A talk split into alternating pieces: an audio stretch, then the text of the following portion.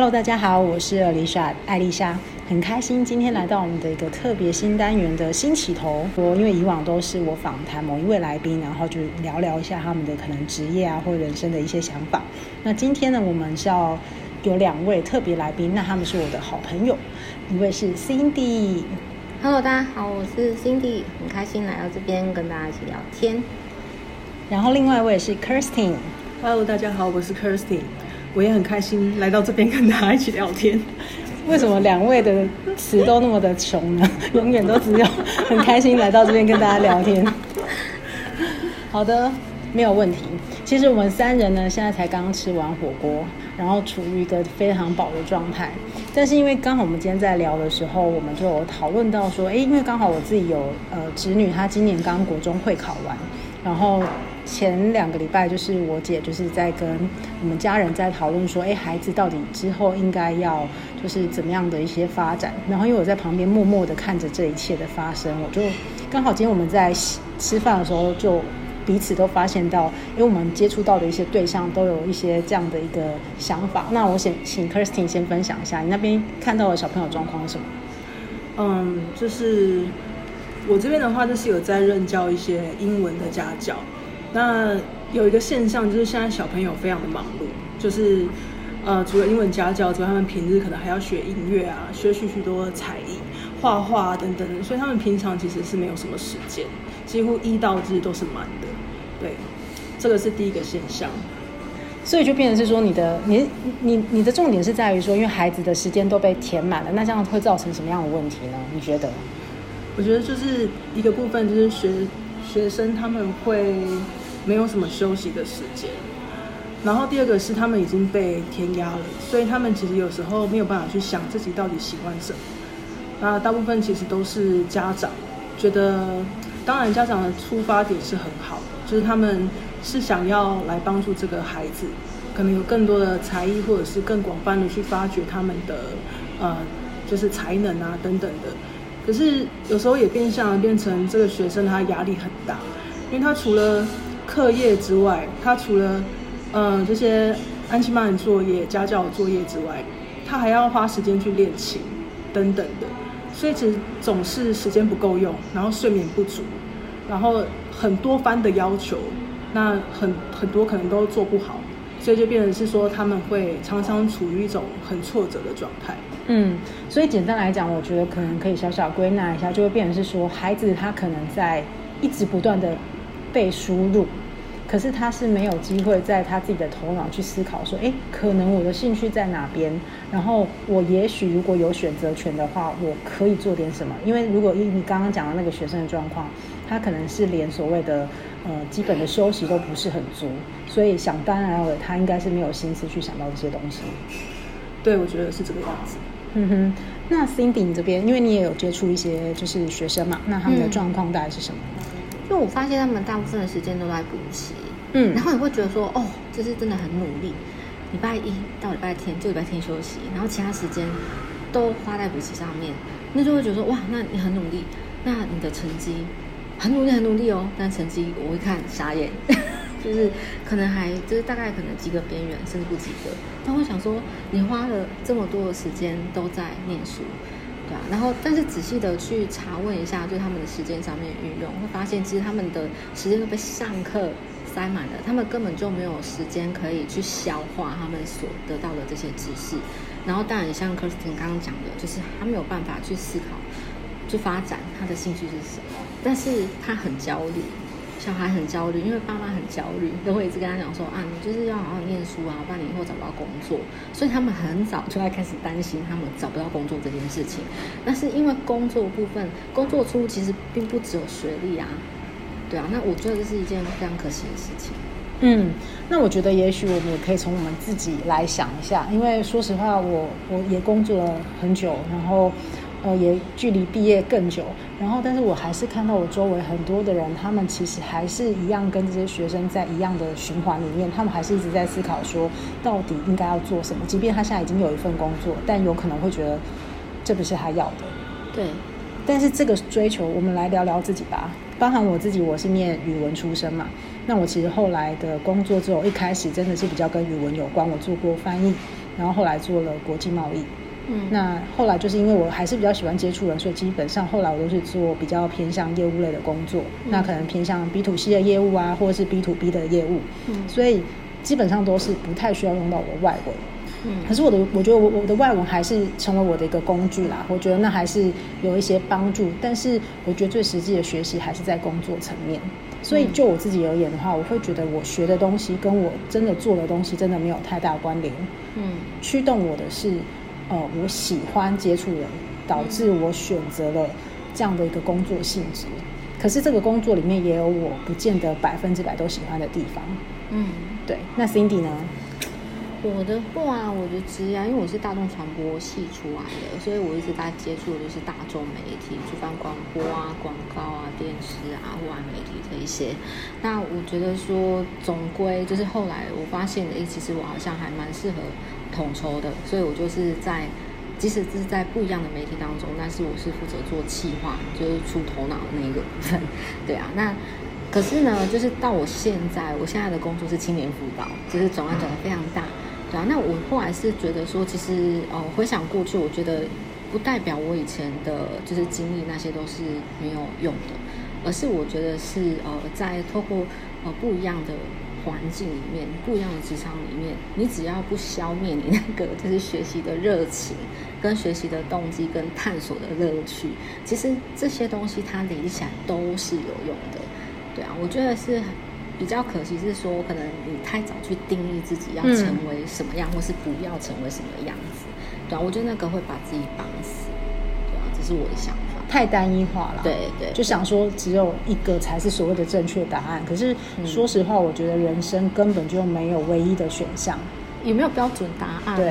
对啊。嗯，因为 Cindy 的跟我的一定不一样，那 Kirstin 的可能就是也是不一样的选择。嗯、即便我们可能也许都念同样的科系，是，可是因为我们的兴趣啊、我们的喜好，或是我们想要追求的，我觉得有一个重点是价值观。对对对，它会影响到我们做的选择。那 Kirstin 呢？你分享一下你的，包含你自己的科系啊，然后到你后来的就业选择。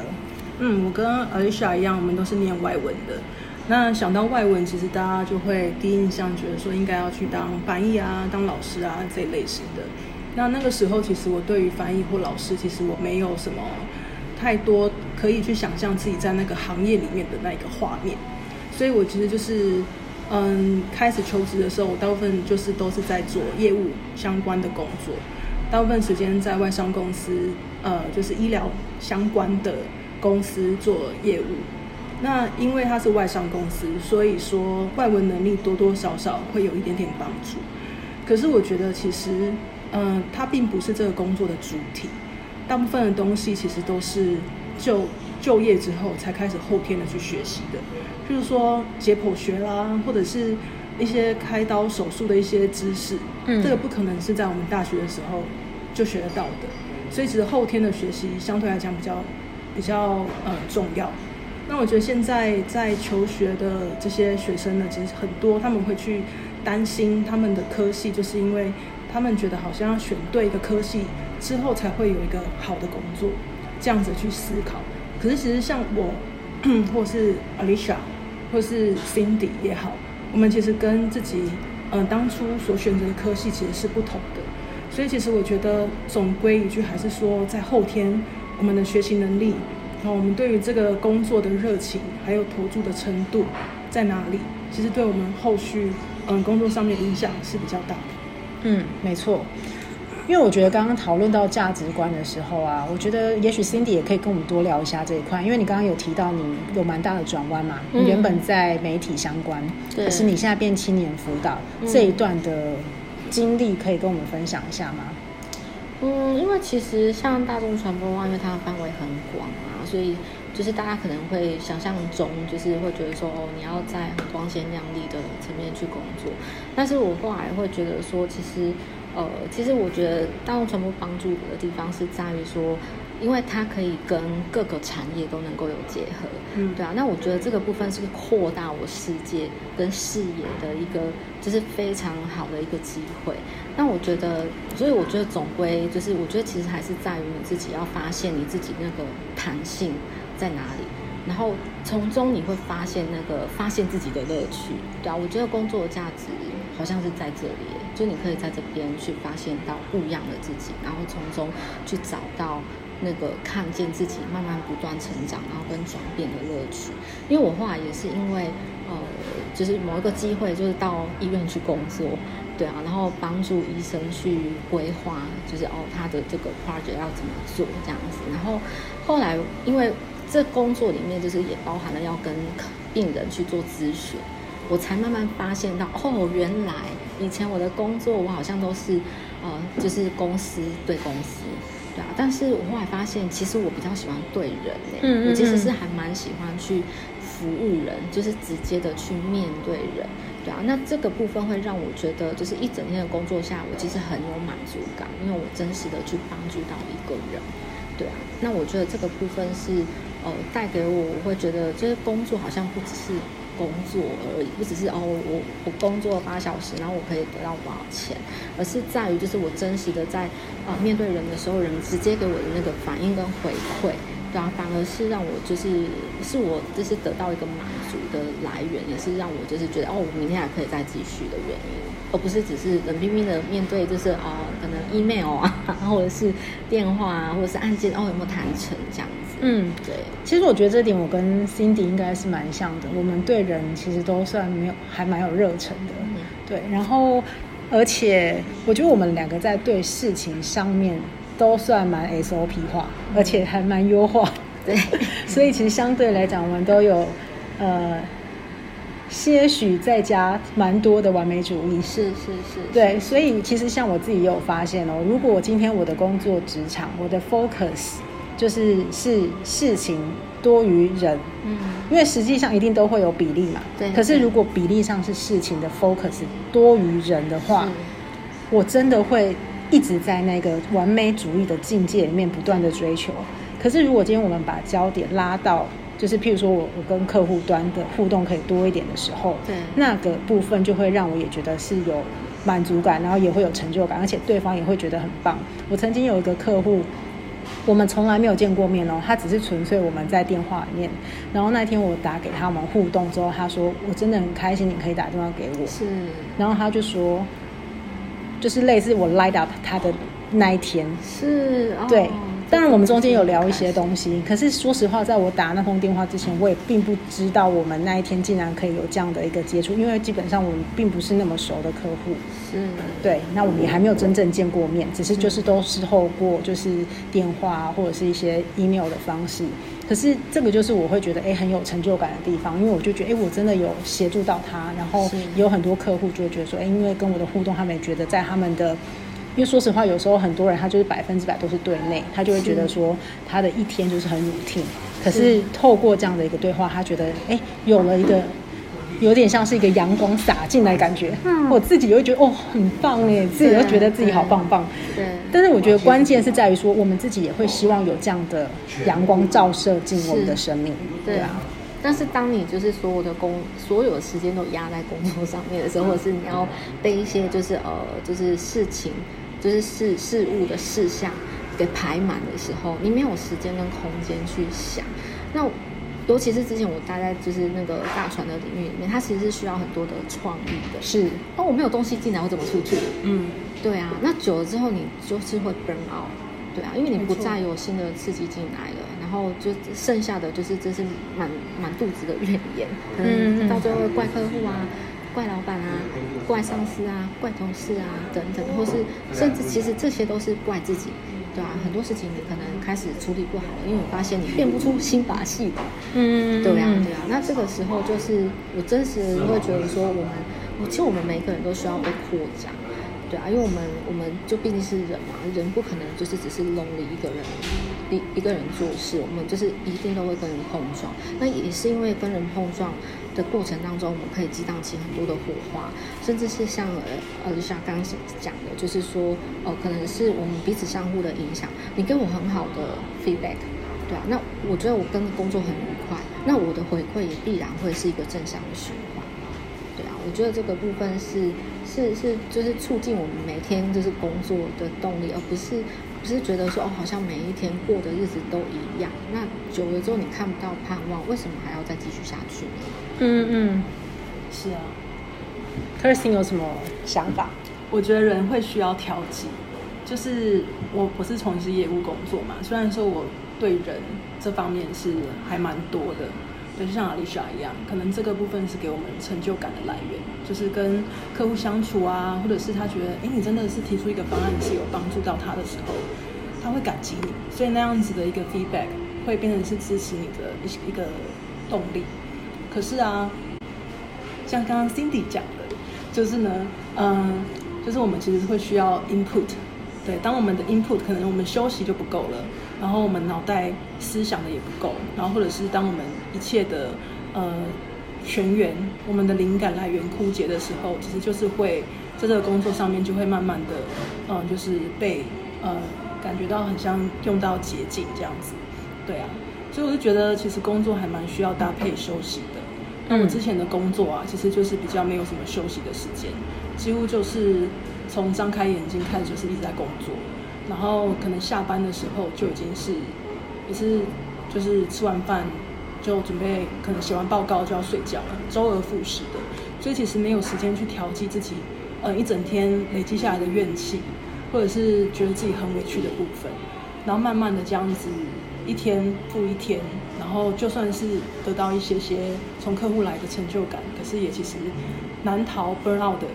这样子的命运，嗯，所以我觉得以结论来讲，就是不管我们今天在什么样的职场，我们扮演什么样的角色，在我们自己的人生里面，我们都会有一个定位。那每一个人都一定要知道怎么样去让自己有一个满足。那个满足，我觉得不能都是完全来自于别人，而而是必须来自于自己。对，其实呃，我之前有听到一个名词很不错，它叫做自我评价系统。嗯。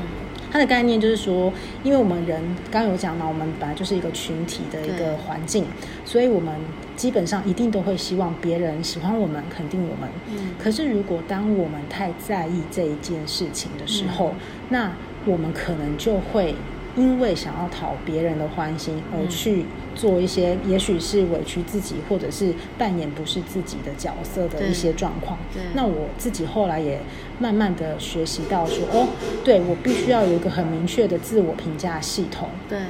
那在一些状况下，我就会知道说，别人的评价是他的评价，他如果欣赏，我很感谢，那我也会很开心。可是如果在一些状况下，他并不是这么的肯定。但是我也可以有我自己的想法，就我不见得一定要被他影响。对对，所以其实我觉得刚刚的听就是谈话，其实讲起来，我们跟那些学生其实很像啊。是啊是啊，我们跟学生其实很像。然后我之前哦，我记得我之前在学校上课的时候，我我有就是分跟学生分享一个绘本，啊，那个绘本叫做《艾文的帽子》。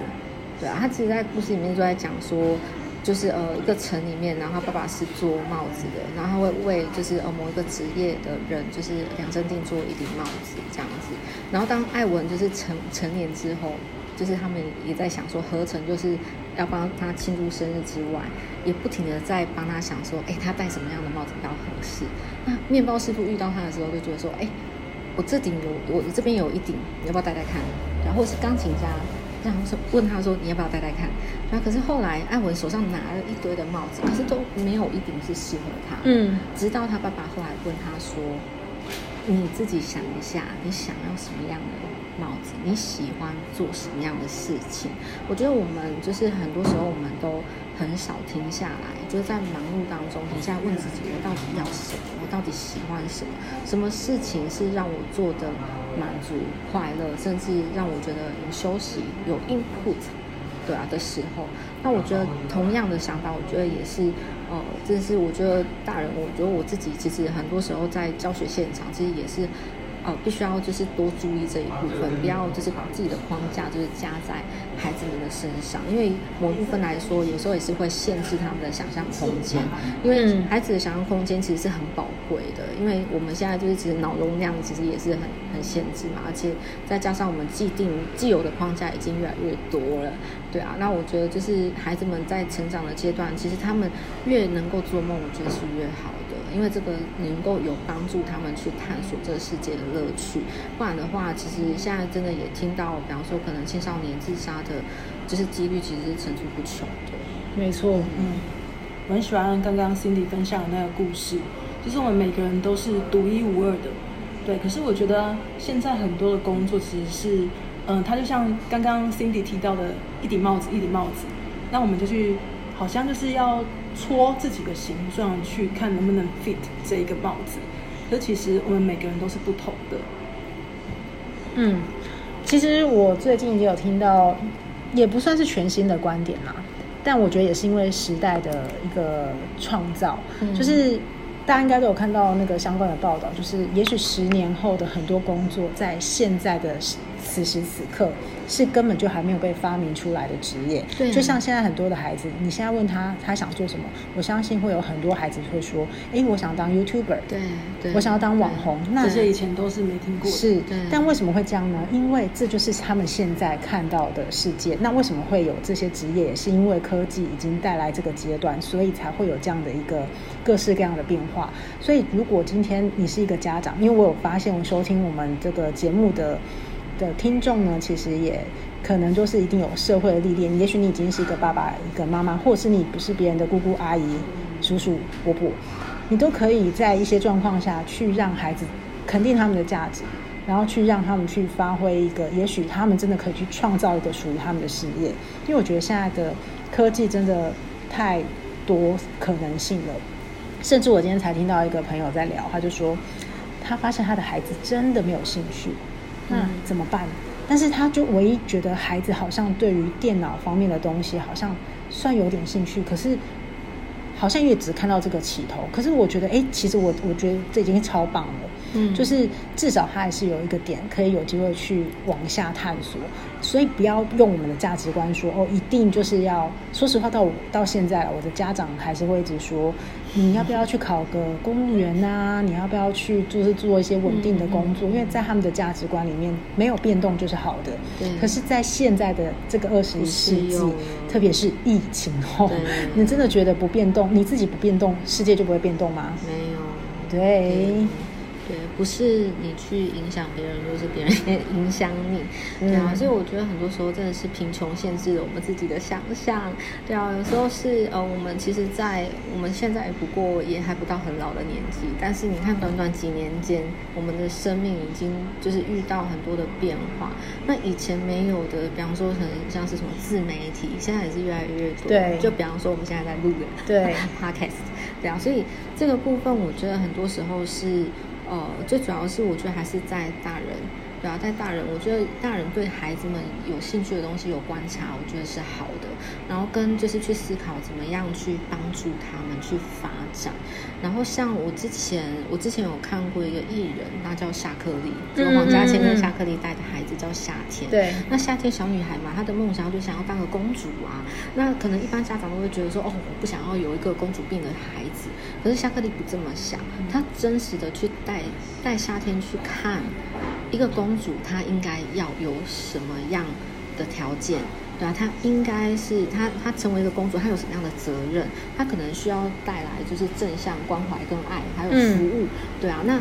跟相对的气质，对啊，然后还有修养等等，对啊，才能够撑起一个所谓的公主，而不是你穿上公主衣服那就叫公主。对啊，我觉得这个部分就是开发孩子的想象空间的一个方式，然后跟引导他们品格的发展跟就是价值观的建立。对啊，我觉得这个就是思维上面就是很不一样。嗯，其实就是顺性，但是你帮助他去就着这个他想要的点，再去让他去把其他的东西完善起来，嗯，让他看到不一样的世界。对。我觉得这个好像也看到，就是华人的父母跟外国的父母教育方式真的很不同。外国的父母真的很多时候他们保持着开放的态度，然后让小孩子就是自由的去发展，然后说出他们的想法。那华人的父母，就我看到的可能许许多多的学生好了，他们可能就是有一个方向，可是父母很容易就是像刚刚定义到的，就是说可能你将会有公主病，不行不行，然后就让他这个原本的想法就扼杀了，对。或者是他觉得对一个地方有兴趣，比如说打电动玩具很有兴趣，那父母就会觉得说不行，你这样会影响功课，然后就一样还没有在可以去引导他继续萌芽的，或者是指引他方向的时候呢，就先说了不行。对，那我觉得其实这个就是还蛮可惜的。对啊，就先杀掉他了。真的，我们不要随便杀人。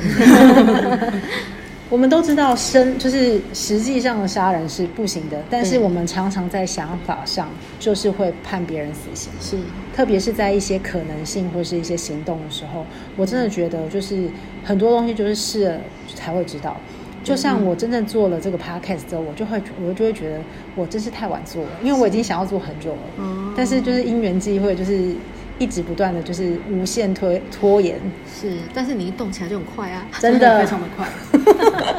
我真的超快，是，对，所以我觉得真的就是做了之后你就会有 feel，而且我我现在就每次做这个我都有源源不绝的想法，所以我就觉得很开心。然后而且我真的发现它不止帮助别人，然后也帮助到我自己。我在自己需要的时候，我也会收听一下之前录的东西拿来听，嗯，对，送礼自用两相宜，很棒。所以其实我觉得这也是有个提醒，就是说，其实我们不要活在过去，也不要活在未来。因为与其你去担心那个就是还没有到的未来，你不如好好的把握现在。等你想要做什么，那就去做啊！只要不要是伤害人，真的。对啊，不要去伤害人，就是或者是去影响到很大幅度去影响到别人的生活。我觉得其实探索，我觉得都是很好的一。件事情，因为像可能前几年也有呃流行那什么森林小学，然后跟现在其实也越来越多家长就是开始就思维上面有转换，他们可能哦开始觉得说哦学校填才是好的，对啊，或者是说他们现在已经发现就是填鸭式的教育不一定对孩子们来说就是是很好的选择，那他们可能会选择，比方说可能自己能力够，或者是财力上面可能也 OK，他们对呃教怎么教育小孩子有想法。他们也可以向政府或是向学校去申请自自学，嗯，对啊，他们自己去制定孩子们的就是课表，嗯，对啊，就是带孩子去探索世界，但我觉得这个都是都是很好的开始，对啊，尽管现在不是很多人有这个条件可以去做，但是我觉得这个。方向我觉得是好的，是能够带动就是整个社会风气，而不是是能够产生出多元多元的样貌，嗯、而不是只有一个，就是哦，就是万万就是万嗯、呃，每一个职业好像都接下品，好像唯有读书高。但是现在真的只有读书高吗？没有，现在你死读书已经完全没有用。真的，现在是一个弹性变化的时代。重点是你怎么回应，当有改变的时候，你要怎么样去应变，才会是你真正存活的关键。对啊，像现在很多新闻媒体上面就有在报道斜杠嘛，嗯，就流行斜杠嘛。对啊，你可以既是艺术家，但是你可以同时你又是一个很专业的医师。对啊，但是我觉得就是主要，我觉得还是不要在生活里面失去热热情。真的，对啊，保持热情是很重要的。刚刚有提到说自我探索啊，还有就是说知道自己的兴趣在哪里。其实我一开始听到 Alicia 的那个开场白的时候，其实我觉得还蛮 touch 到我的。他说，呃，我们有时候可能也是，就算工作了，还是不断的冲冲冲，可是呢，我们也不知道自己的方向在哪里。那我觉得是，呃，会触动到我原因，是因为我觉得我自己就是过去就是这个样子。因为我觉得会有一个价值观，就是说你应该要往哪个方向去走。那我们就自然而然就在这个呃水流就推我们到那个地方去，好像我应该要去到更大的公司，我应该要追求更高的职位、更高的薪水。但是以我自己的例子来讲的话，我觉得很痛苦，因为刚刚有提到说我的人生只剩下工作，所以我真正去发掘自己的兴趣的时候，其实在我差不多工作已经嗯、将近十年的时候，我才开始去想这件事情。然后很可悲的是呢，当我开始想要去挖掘自己的时候，我想不到自己的兴趣。对，因为过去的那一些年日呢，其实都一直就是，好像就是当有个想法，可能就被扼杀，或者是觉得说这个这个不是现实的，不要往那个方向去想。所以说，慢慢的好像变成是说自己已经完全没有想法了。后来呢，才慢慢的呢，就是一点一点一点的把自己记录下来。哎，我好像蛮喜欢做什么的耶。我觉得好像蛮对什么东西还蛮有兴趣的，然后他就想说，我有没有专长、足够的能力去做这这些事情？那能够去做这些事情的工作，或者我们不要讲说就是现在房间那一种，好像 offer 那一种的，就是是说有哪一些比较相关的类型可以做的那一些事情有哪些？这样子才慢慢归纳自己，其实，哎，我其实还蛮多想法，也蛮多兴趣的，这样子，真的，嗯。嗯对啊，其实我觉得，呃，如何好好运用自己的时间，也是一个就是蛮蛮重要的功课。嗯、因为我还记得，就是呃之前我同事很比较年轻，然后那时候我是南漂，就是从从北部大城市然后回来，那当然就会有南部的同事问我说，哦、呃，他还年轻，就是呃需不需要就是北部去拼搏一下？对啊，去就是呃呃去。加深自己的专业等等的，就是去去搏斗这样子，才叫做就是有累积自己的经验。那我那时候就跟他讲说，嗯。可是我觉得你要去思考一下，对啊，就是你到就是你到北部去去看看竞争的世界，我觉得当然很好，就是去开你的眼界。但是同时，就是我告诉你的现实面是说，北部它很专精，但是你必须要奉献出你大部分的时间都投入在工作里面。嗯，但是你自己想象的生活是长什么样子？如果你有，或者是你给自己设段设定一段时间，就比方说可能一年，甚或是两年，或者是你也可以有另外一个选择，是你现在如果已经确定了你喜欢哪些东西，你不如就是用少少的薪水，你虽然赚的比较少，但是相对的你有比较多的时间，你有余裕，有那个就是热情，或者是你有那个心情，对吧？可以再去探索做其他你觉得有乐趣的东西，那。搞不好你的副业之后就会变成你的主业啊，对啊。那后来这个同事呢，他后来想了一想，他就没有往北部去，他反而就是在呃写程式的这部分领域上面去闯出一片天。他现在自己开公司，哎，嗯，很棒，对啊。所以这是意想不到的发展，原因就是因为他不是以我们通常都是以。以时间去换钱，换金钱嘛，但是它是以金钱来换时间。那时间是过去之后你再也买不到的东西，所以到底哪一个重，哪一个轻？其实我觉得我们是要深入很很很长的思考的。嗯，我相信其实对每一个人来讲，这个答案都在人生不同阶段可能都会有不同的选择。譬如说，假设你今天是已经是有家庭，也许你是一个爸妈了。那你的孩子还小，你可能需要承担的责任，我我遇到蛮多，就是在这个阶段，他的所谓的选择权他就会比较少，他可能就真的会先妥协一些事情。对，嗯、那我觉得这个也没有关系，因为你至少还拥有你的家庭嘛，然后你的孩子，对，对，那只是说，呃，如果说我们还没有在这样的一个比较地雷马的状态。我们可能还有一些空间的时候，我们真的可以帮自己想一下，我们到底可以怎么样做选择？对自己未来在看的时候，你不会觉得说啊，如果当年我怎样怎样，我现在就可以怎样怎样。如果这样子的时候，其实就会很可惜。所以我现在也都是勉励我自己，就是要做，就是尽量做。所以其实我的很多朋友，他们都说，你怎么可以让你自己如此的充实？嗯，我只能说就是。这就是目前我希望这样做，但之后我不确定。但是现在我确实就是想要这样子进行。嗯，好。今天我们很开心可以邀请到 Cindy 跟 Kirstin 来到我们节目当中。我觉得这三个人的这样的一个对谈，我觉得也还蛮好的，因为每一个人的一些过去生命经历跟我们的一些想法都不一样，我们可以激荡出不同的火花。那后续呢，我们也会再有不同的主题来跟大家一起分享我们的一些想法。那我们就下次见喽。拜拜，拜拜。